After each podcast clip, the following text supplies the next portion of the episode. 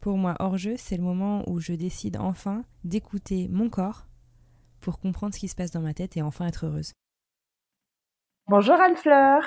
Bonjour Anne-Juliette. Alors, c'est un épisode un peu spécial pour plusieurs raisons. Donc la première, c'est qu'il est complètement freestyle. On a quand même échangé un petit peu sur Instagram avant, mais je ne sais absolument pas de quoi on va parler.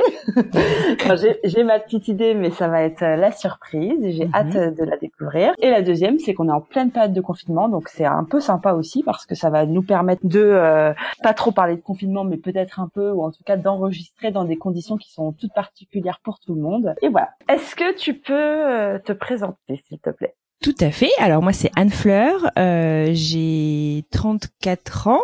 Je vous parle donc depuis Boston. Je travaille dans les nouvelles technologies, dans l'éducation professionnelle euh, dans une université américaine. Et à côté de ça, j'ai une grande passion pour euh, la radio et les podcasts. Et j'ai récemment lancé deux podcasts au cours de l'année 2019 et début 2020. Un sur les expatriés français aux quatre coins du monde et mmh. un qui parle euh, de la difficulté à devenir euh, parent pour euh, les mamans et les papas pour qui c'est un petit peu plus compliqué que pour les autres. Est-ce que tu peux nous donner les comptes Insta et les, les noms exacts des podcasts pour qu'on puisse les retrouver? Oui, bien sûr. Alors, celui sur l'expatriation, il s'appelle French Expat le podcast, et euh, celui sur euh, la fertilité, s'appelle Alors c'est pour bientôt, puisque c'est la question qu'on nous pose euh, assez souvent, comme ça du temps arrivé. Alors c'est pour bientôt, et je crois que le compte Instagram, c'est Alors c'est pour bientôt podcast.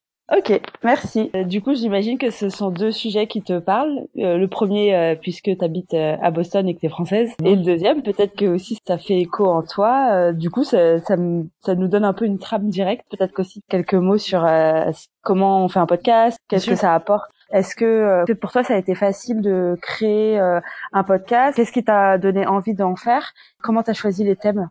Comment est-ce que j'ai choisi d'en faire En fait, donc euh, je depuis une petite dizaine d'années, j'ai un, un, grand adresse, je dirais, pour la radio. Puis euh, je suis devenue maman il y a un petit peu plus d'un an. Et euh, moi, qui étais une grande grande lectrice, eh ben j'avais juste pas le temps. Et je suis en fait tombée. Je connaissais déjà les podcasts que j'écoutais un petit peu, mais je t'avouerais que je les consommais pas autant que maintenant. et donc je suis tombée dans cette marmite podcast à ce moment-là. Et pour moi, ça a été je sais pas, euh, un peu un second souffle quoi. Tu vois, c'était génial en fait parce que bon, le congé maternité, ça peut être euh, un, moment qui est certes absolument génial avec ton enfant, mais qui peut un peu t'isoler aussi. Et pour moi, ça a été euh, ouais une manière de d'apprendre plein de choses, tout en ayant du temps à consacrer à mon bébé. J'ai développé une addiction très très importante.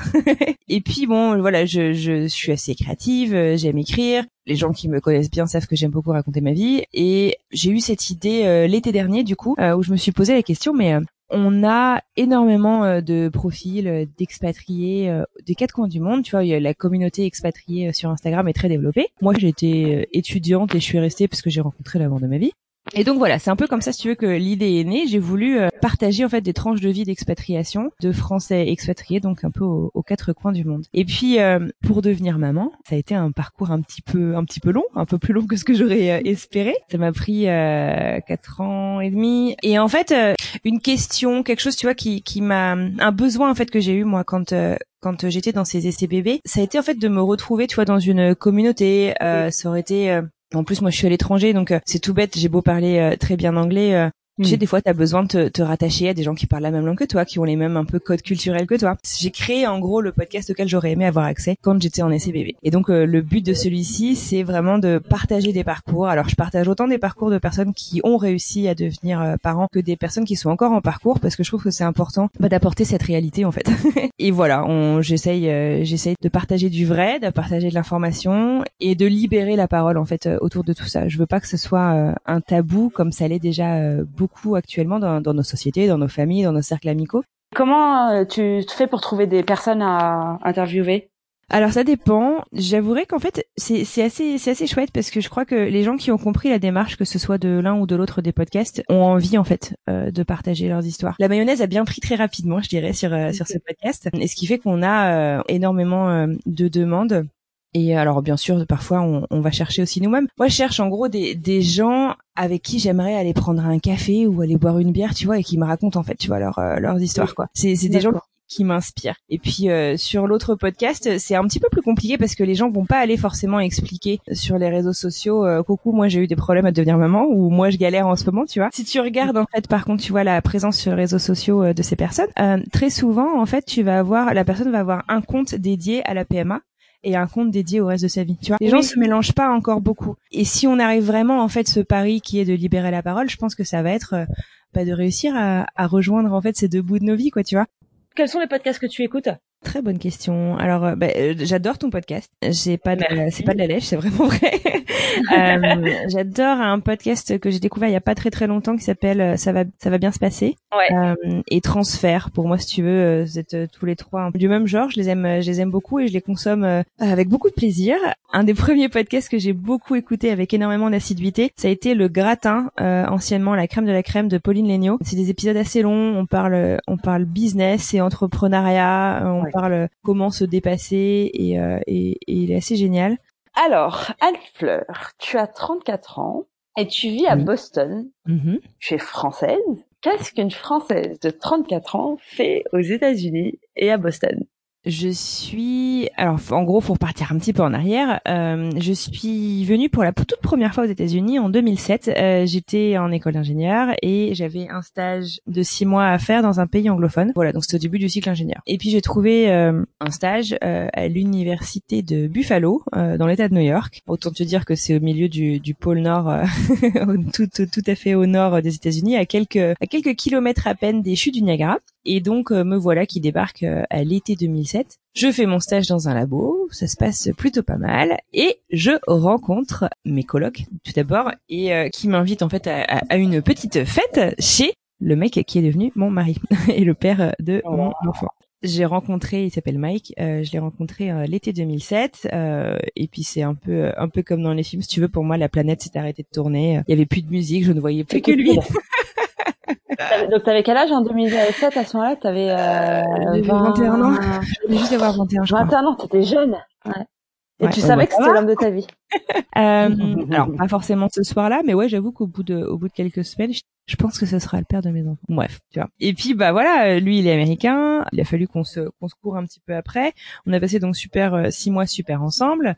Je suis rentrée en France. Surprise, il a été accepté en thèse euh, dans mon école d'ingé en France, donc il est rentré euh, avec moi quelques mois ah. après. On a vécu trois quatre ans en France et puis à la fin de sa thèse, moi j'ai voulu faire la mienne et donc j'ai candidaté pour partir aux US et on est reparti aux US en 2011. Donc voilà, on s'est marié civilement euh, en septembre 2012. Et voilà, donc ça m'a permis d'avoir ma carte verte et donc ensuite de rester tranquillement pendant euh, encore quelques années avant de devenir américaine. Une fois que j'ai fini mes études, euh, j'ai, on a identifié avec avec mon mari une ville, si tu veux, dans laquelle on aurait, lui, il avait pas encore fini, dans laquelle on aurait certainement tous les deux un boulot. Et donc, on s'est retrouvés euh, à Boston. J'ai trouvé moi mon premier job et je m'y éclatais beaucoup. Je voyageais énormément, euh, surtout aux États-Unis. Et très rapidement, si tu veux, c'est poser la question, euh, j'aimerais avoir un enfant. On préparait notre mariage à l'époque pour mai 2014. Donc, on se dit bon, on va attendre, on va attendre. Et en fait, progressivement, si tu veux, on s'est dit ah mais écoute, c'est bon, on va pas attendre toute la vie. Ça fait six ans qu'on est ensemble, on est fou amoureux, on sait qu'on va se marier. Et donc euh, j'ai arrêté ma pilule euh, un mois peut-être avant euh, le mariage, tu vois. Bon, voilà. En gros, j'arrête la pilule. On décide, si tu veux, en gros, de, de se lancer dans le parcours pour devenir parent sans se prendre la tête. Donc, en gros, on arrête la pilule, on ne regarde pas, on ne compte pas, on ne voit. Et puis, bon, bah voilà, se passe des mois, rien. Et puis, combien de mois? Oh bah longtemps hein. oui. euh, ouais peut-être euh, peut-être même un an quoi et puis euh, et puis et tu ressentais de la déception euh, le quand tes règles arrivaient tu tu t'étais déçu ou tu tu te posais pas trop tu te prenais pas la tête alors à ce moment-là? disons que je voulais pas me prendre la tête, mais ce serait mentir de te dire que je m'en foutais quoi.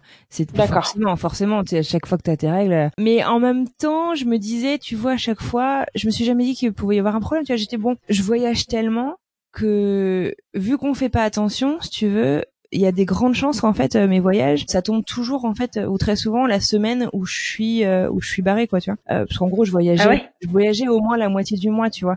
Entre temps je change de boulot en 2000 fin 2015 je prends la direction d'une enfin je crée en fait la filiale d'un grand groupe euh, français aux US. Je m'investis euh, corps et âme euh, dans ce job. Je voyage également énormément. Et puis en fait, j'ai un peu, si tu veux, cette, ce penchant, si tu veux, ce travers dans ma personnalité où je suis un peu boulimique de la vie, tu vois. Alors les podcasts, j'adore ça. je ne fais presque que ça, si tu veux. J'en consomme, j'en consomme, j'en consomme. Mon boulot, quand j'aime ça, bah c'est pas un boulot, si tu veux. Si je je le respire, je me lève le matin, je pense à ça, euh, je, je au petit déjeuner, je suis dessus, euh, au dîner, je suis dessus. Euh. et puis mon mari a toujours été hyper respectueux, si tu veux, là-dessus de ce qu'il appelle le me time, si tu veux, du, du un moment pour soi. Et puis bah, le truc en fait, c'est que chemin faisant, ce job-là, c'est devenu toute ma vie. Ça a mis, je m'en suis rendu compte après coup, mais ça a mis finalement beaucoup en, en danger mon couple, ma vie même. et c'était. Et à ce moment-là, tu pensais aux essais bébés ou tu pensais quand même? J'y pensais. Je veux dire, on se protégeait toujours pas, on essayait, mais je voyageais encore plus qu'avant.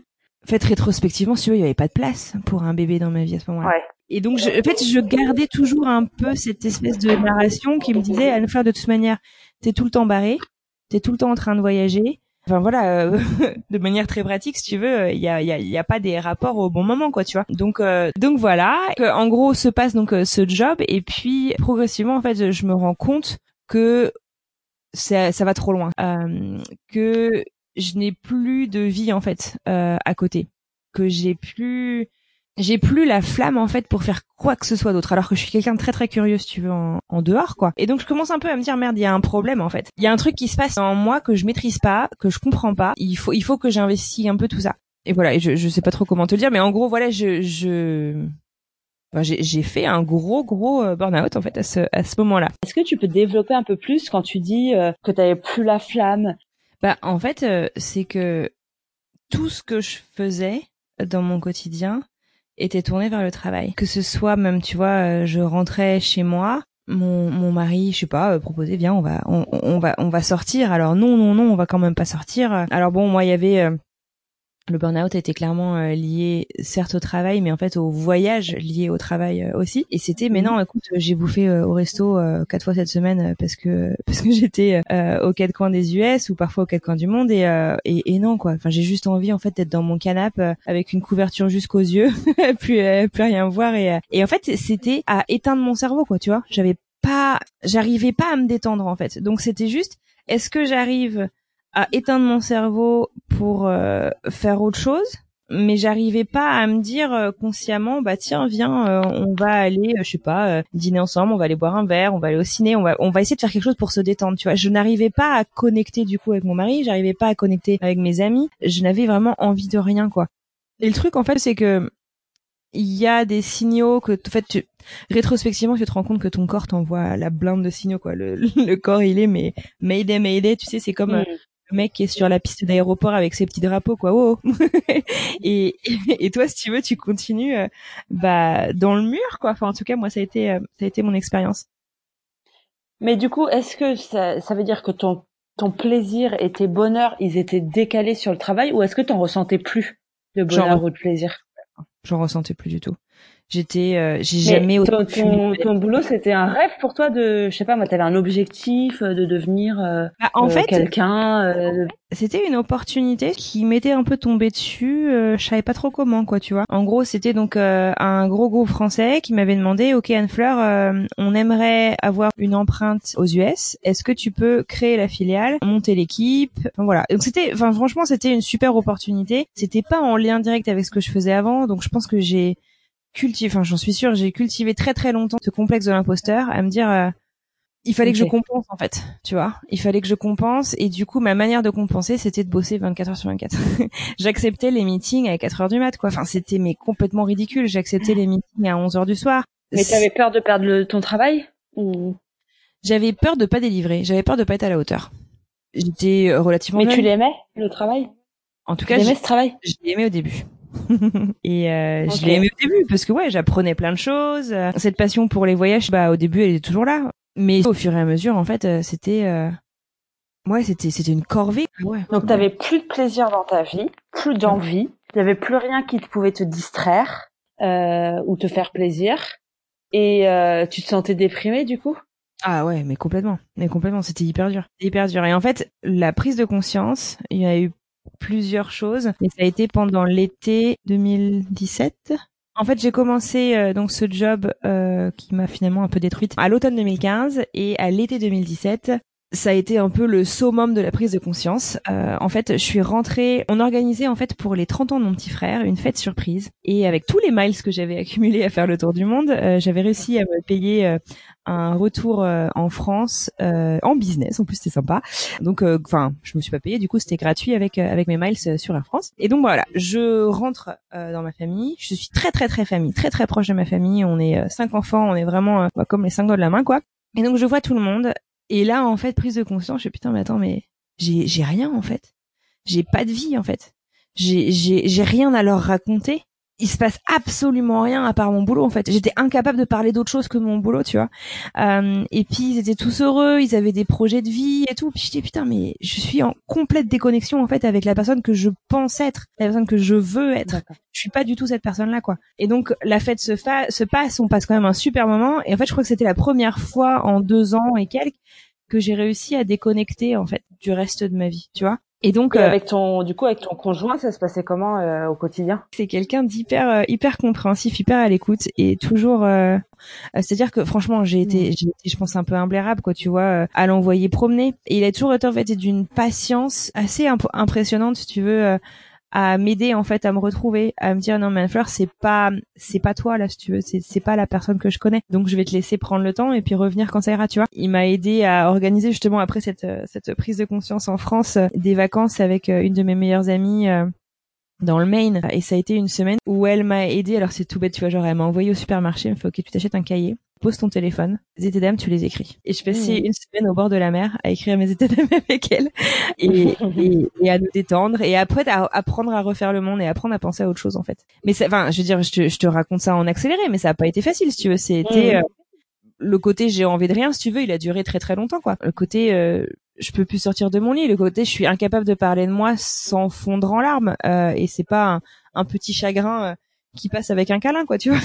et voilà. Euh, Est-ce qu'il y avait des personnes euh, dans ton entourage qui avaient identifié euh, la cause et qui te disaient là, ton boulot, il est en train de te bouffer la vie et tout ça? Ouais, mais je pense que je pense que je suis pas facile à lire là-dessus parce que je pense que tout le monde l'a vu, mais mon tempérament étant ce qu'il est, où je suis très voilà, comme je te le disais, j'ai pas vraiment de meilleur mot, mais boulimique de, de, de, de ce que je vis et bah du coup ça n'a pas choqué euh, beaucoup au début tu vois. Et euh, quand je suis rentrée là pour l'anniversaire de mon frère j'ai passé quelques jours chez ma mère avant de repartir à Boston. Et là en fait euh, j'ai pleuré toutes les larmes de mon corps pendant trois jours. Et, et je, je, je disais et en plus je savais que ça n'allait pas mais j'avais pas encore complètement identifié la vraie cause de mon mal-être quoi c'était pour moi c'était bon bah non bah écoute avec Mike on s'aime plus. Il faut qu'on s'arrête là mmh. Mmh. alors que c'était pas ça mon problème.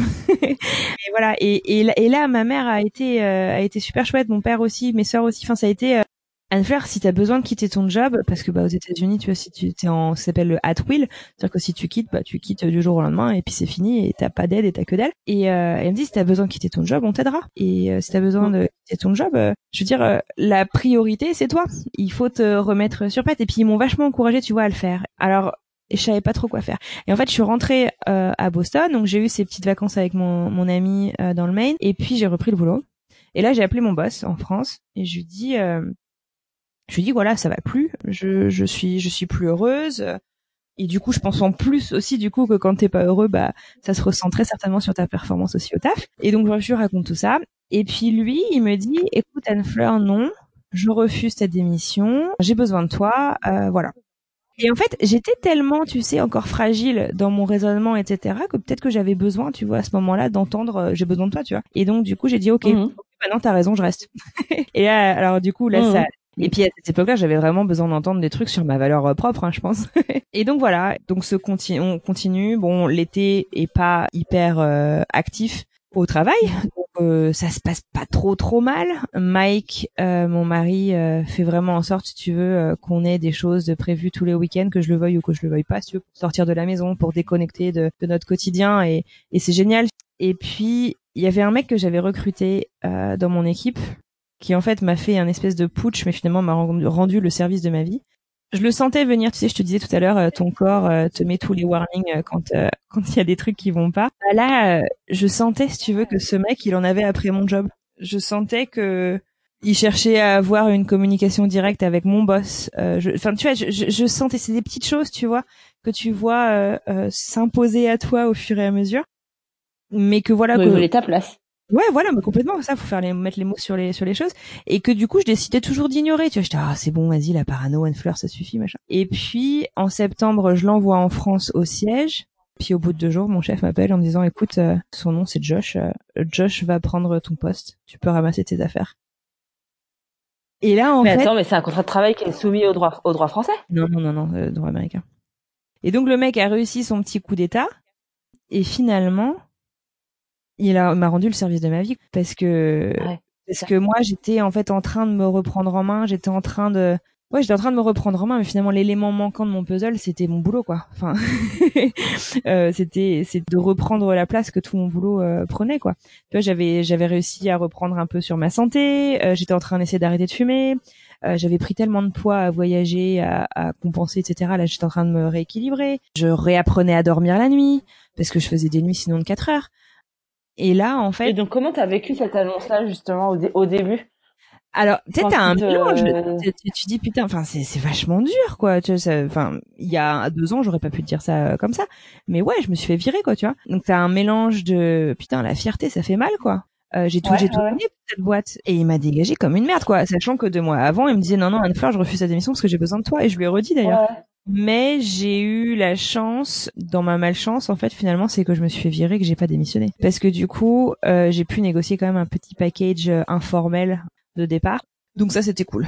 Ce sur quoi j'ai eu peut-être aussi de la chance, c'est que, et ce que je ne t'ai pas dit, quand j'ai euh, beaucoup souffert de ce qui s'est avéré être un burn-out, je l'ai beaucoup mis sur le dos des voyages parce que euh, voilà, euh, je me souviens d'une journée notamment, tu vois, je suis partie, je suis arrivée à l'aéroport de Boston à 5 heures du mat. À midi, je déjeunais à Houston dans le Texas, donc euh, à l'autre bout des US. À l'heure du goûter à peu près, j'étais à Phoenix en Arizona, donc encore à une autre time zone. Et le soir, je suis arrivée à Los Angeles, donc en Californie, pour un meeting qui avait lieu le matin à 7 heures du mat.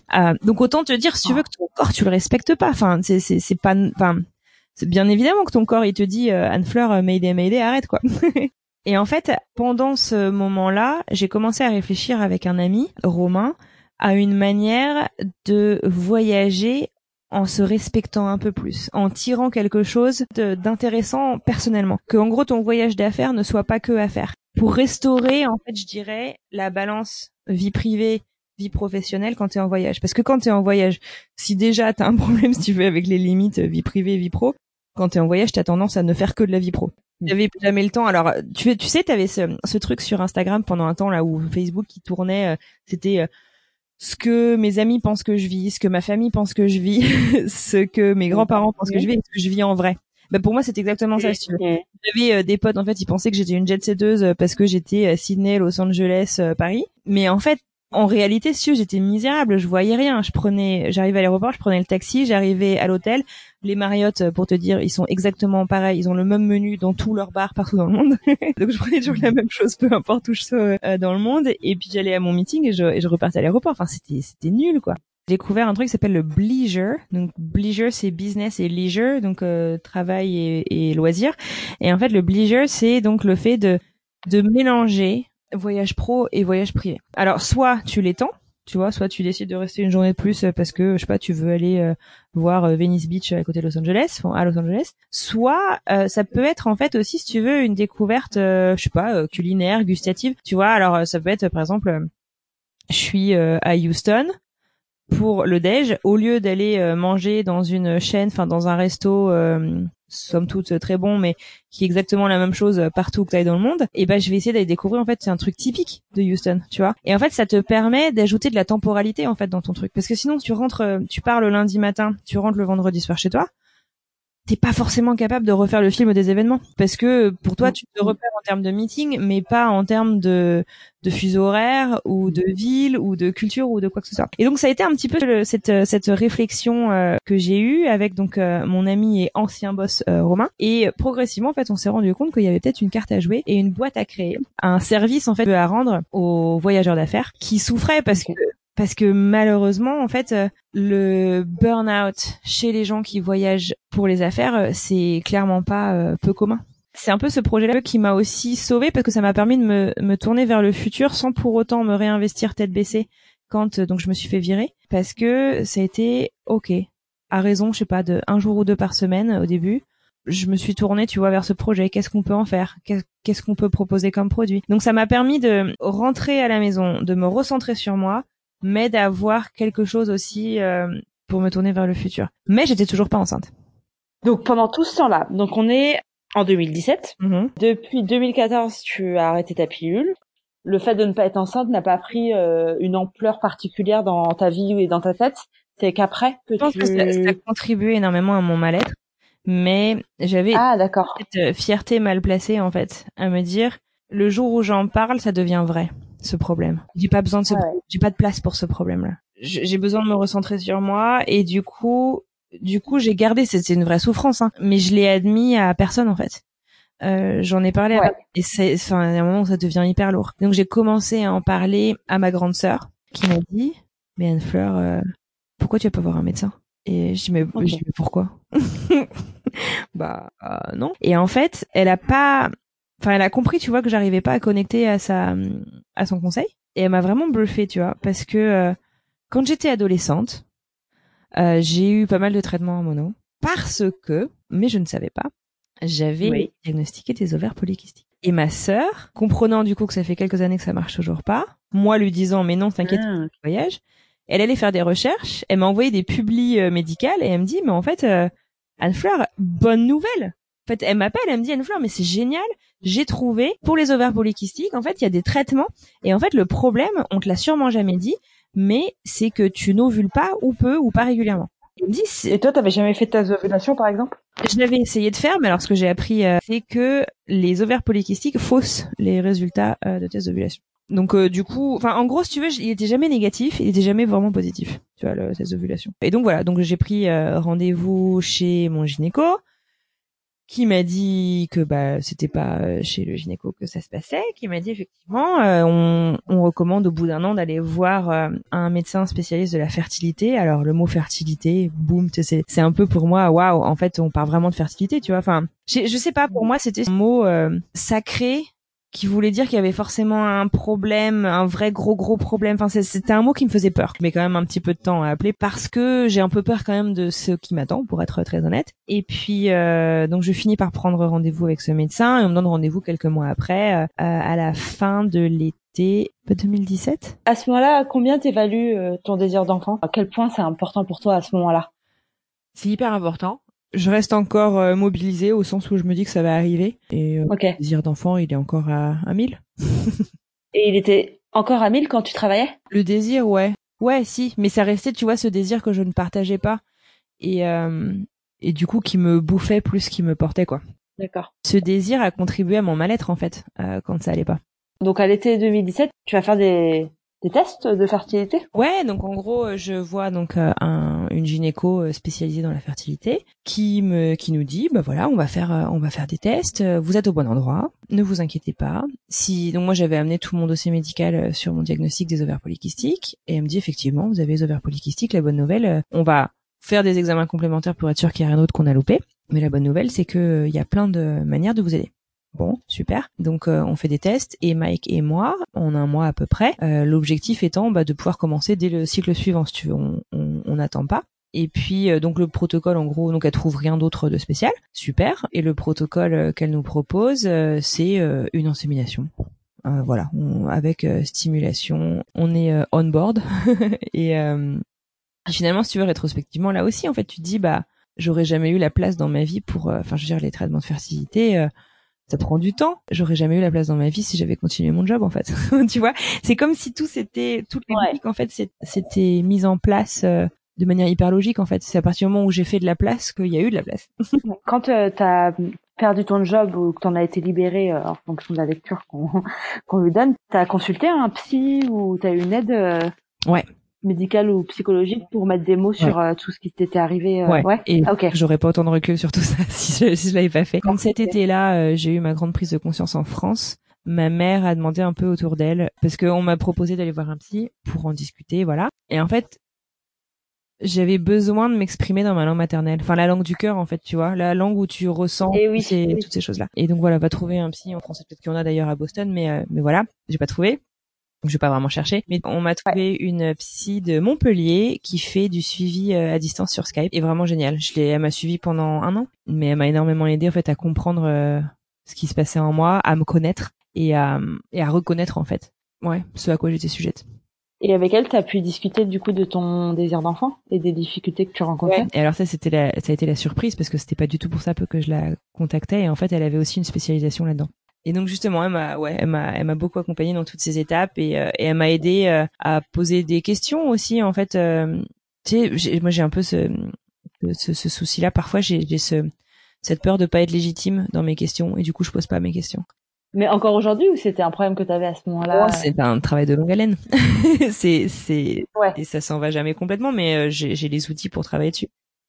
On commence la stimulation en octobre. Et donc on se lance euh, dans un premier protocole. Et euh, là j'ai l'impression d'entendre mes invités quand je dis ça, mais c'est, vraiment ça. Si tu veux, tu te dis bon bah on nous a dit que c'était- que c'était simple, qu'on avait juste besoin d'un petit coup de pouce, donc euh, on est à fond, tu vois, ça va marcher. Mhm. Et puis bah, bien sûr que non, ça marche pas. ça marche pas. Du coup, on se relance tout de suite le cycle d'après. On essaye. Et donc là, on doit être euh, fin novembre. Moi, je pars passer un mois en France et mon mari me rejoint pour les fêtes de Noël. J'avais euh, enfin en fait l'occasion d'aller passer un petit peu plus de temps euh, avec ma famille euh, sans compter euh, les heures comme chaque fois qu'on rentre. Et donc j'en profite. Et, euh, donc du coup je dois faire mon test euh, de grossesse en France, donc ça nécessite bah, d'informer en fait quelqu'un qui va te faire l'ordonnance pour le test sanguin, etc. Et ben c'était négatif aussi. et bon c'est un petit peu plus dur quand tu dois quand tu dois l'annoncer à quelqu'un, du coup bah non en fait ça n'a pas marché. Ouais. Et puis euh, se passe un truc un peu bizarre. Donc mon mari me rejoint pour Noël et on part avec toute la famille euh, à l'Alpe d'Huez euh, skier pour euh, Noël. Et euh, le 24 décembre, je fais une mauvaise chute à ski, j'ai un accident et euh, bref, c'est fini. Je peux plus marcher. Je me suis, je me suis cassé le ménisque et fait une rupture des ligaments croisés. Et donc voilà, bon, c'est pas, c'est pas gravissime, mais bon, c'est super chiant parce que tu peux plus marcher, tu as dû me faire opérer, etc. Et donc euh, voilà. Donc on rentre euh, aux États-Unis. On avait un protocole de prévu en janvier. On a fait. Et puis euh, entre temps, moi je vois le chirurgien aux US qui me dit bah de toute manière on va devoir opérer. Donc je vous conseille juste euh, de pas faire de cycle maintenant parce que bah voilà on va pas vous opérer enceinte quoi. Ok très bien. Donc euh, du coup voilà on- je me concentre sur mon genou. L'opération se passe bien. J'en ai voulu à la terre entière de pas m'avoir prévenu à quel point ce serait douloureux mais c'est une autre histoire. Et voilà, je remarche au bout de quelques semaines. Puis là, voilà, on rediscute encore de ce projet bébé euh, avec mon mari. Puis le médecin nous avait dit, bon, au bout de trois inséminations qui ne marchent pas, votre assurance, euh, parce qu'en fait ici ça va tous se passer avec les assurances qui sont privées, va vous demander de faire une FIV. Et euh, pour que la FIV soit prise en charge, donne une liste de critères. Bon, très bien. Et moi, je t'avouerais que la FIV euh, m'effrayait et m'effraie toujours. Je trouve ça hyper lourd. Ça, ouais, ça me faisait vachement peur, tu vois. Je suis un peu en surpoids aussi. Je, je- ça me faisait vraiment très très peur. Et moi, j'étais prête, si tu veux, à considérer l'adoption. Et donc, euh, je, je voulais regarder un peu euh, comment faire. Et puis, mon mari, lui, Mhm. bien sûr qu'il me forçait pas à faire une FIV, euh, mais il était pas du tout prêt, lui, à, à se dire, euh, je serai pas papa euh, biologiquement. Quoi. Bon, en même temps, euh, chacun, il va à son rythme.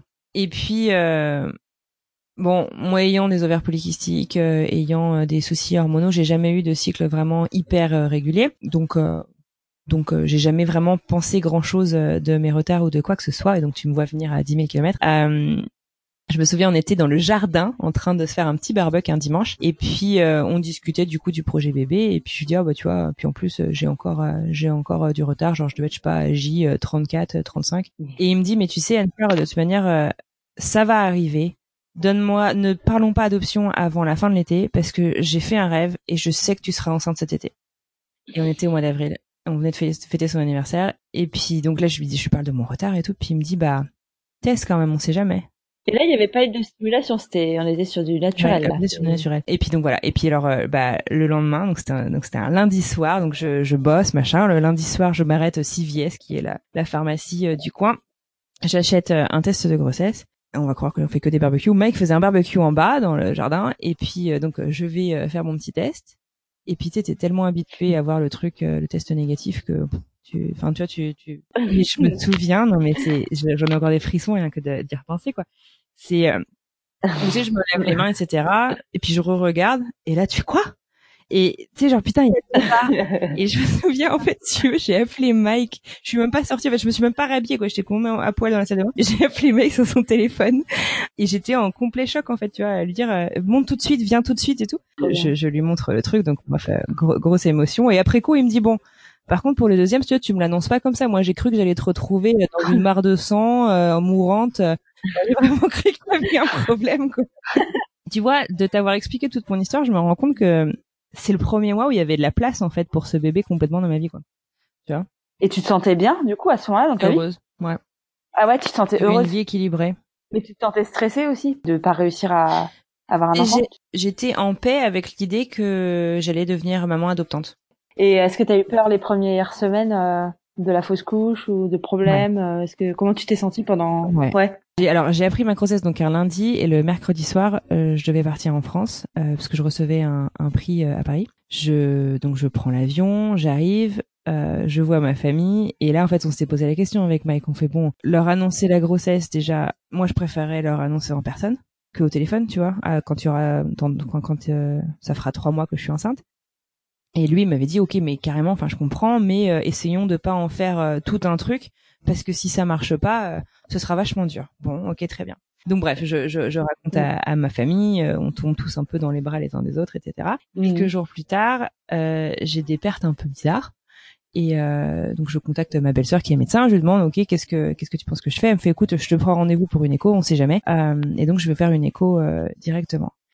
Et donc je vais faire l'écho et là, je tombe, franchement, je pense sur les, les pires connasses que j'ai jamais rencontrées. en fait, déjà, je me rends compte que on n'est pas du tout traité pareil euh, en France et aux États-Unis. Si tu aux États-Unis, quand tu vas faire une écho, euh, on te donne euh, une petite blouse pour te recouvrir et un petit drap qu'on met au niveau de ton bassin. Enfin, je veux dire, tu te retrouves jamais à poil, les quatre fers en l'air. Enfin bref, même généralement, on te fait toi-même insérer la sonde si tu veux aux US te dit quand vous êtes prêt, vous insérez, tu vois. Enfin, ils, sont, vachement, vachement doux, quoi. Et donc bref, je me retrouve dans une salle gigantesque avec euh, plein de monde, complètement à poil. Bref, donc bon, ok, très bien. Donc elle fout son truc, elle me fait euh, l'échographie et elle me dit, écoutez, il n'y a pas de cœur, il n'y a pas de cœur, euh, mais ça veut rien dire au sens où à ce stade-là, c'est une question d'heure ou de jour, ah tu vois. Euh, enfin, il n'y a pas de battement de cœur, pardon. Il n'y a pas de battement de cœur. Euh, c'est une question d'heure ou de ou de jours à ce stade-là. Donc, à la limite, elle aurait pu s'arrêter là, tu vois. Bon, ok. Mais ce qu'elle me dit après, elle me dit, puisque vous vivez aux États-Unis, ce que je peux vous proposer, c'est pour pas euh, mettre du sang partout dans l'avion si ça vous arrive, c'est un curtage. J'attendais, mais on n'a pas établi que le bébé n'était pas là. On n'a pas établi qu'il y avait pas de cœur. Tu me proposes un curtage de confort. Enfin, tu te rends compte de la violence du truc? Ah, mais elle supposait peut-être que tu voulais pas du bébé. Mais elle, m'a jamais posé la question. enfin, tu vois. Très bizarre. Très bizarre. Ah ce rendez-vous était d'une grande violence, mais. Euh... Mais du coup, en sortant là, tu pensais que tu faisais une fausse couche ou Je savais pas. Enfin, je savais. Non, je savais pas. Mais. Euh... Ça t'a pas rassuré? En fait, du coup, j'ai pris les clichés que je suis allée montrer à ma belle-sœur et elle m'a dit c'est normal à ce stade-là qu'il n'y ait, rien, donc euh, pas de panique. Mais on voyait quand même euh, une, une, un, un, sac? Ouais. Donc voilà, il y avait quand même du, du bon signe euh, là-dessus. Donc t'étais bien enceinte. J'étais bien enceinte, tout à fait. Et, euh, et voilà. Et donc. Euh... Et t'avais pas fait les prises de sang avec les taux bêta HCG pour voir si c'était évolutif et tout. Ça, tu l'as. Non, on l'a même pas prescrit. Ils m'ont ils m'ont fait faire une prise de sang juste avant que je parte en France un peu en catastrophe et ils m'ont dit félicitations, c'est super, ça a marché. Et voilà. Et euh, ils m'ont fixé rendez-vous à mon retour de France euh, avec un, un, gynéco qui, qui s'assure que, que tout va bien avant de m'envoyer en obstétrique, un gynéco fertilité avant de m'envoyer en obstétrique. Et puis bah, finalement la grossesse s'est très bien passée et euh, mon bébé est arrivé cinq semaines en avance, mais mais sinon tout s'est bien passé. C'est un beau symbole pour le parcours que j'ai eu. Il est arrivé le 24 décembre et c'est un petit garçon. Donc il est arrivé un an jour pour jour après ton accident au Alpes Exactement. Et alors comment ça se passe la vie de jeune maman? Ah, bah c'est cool.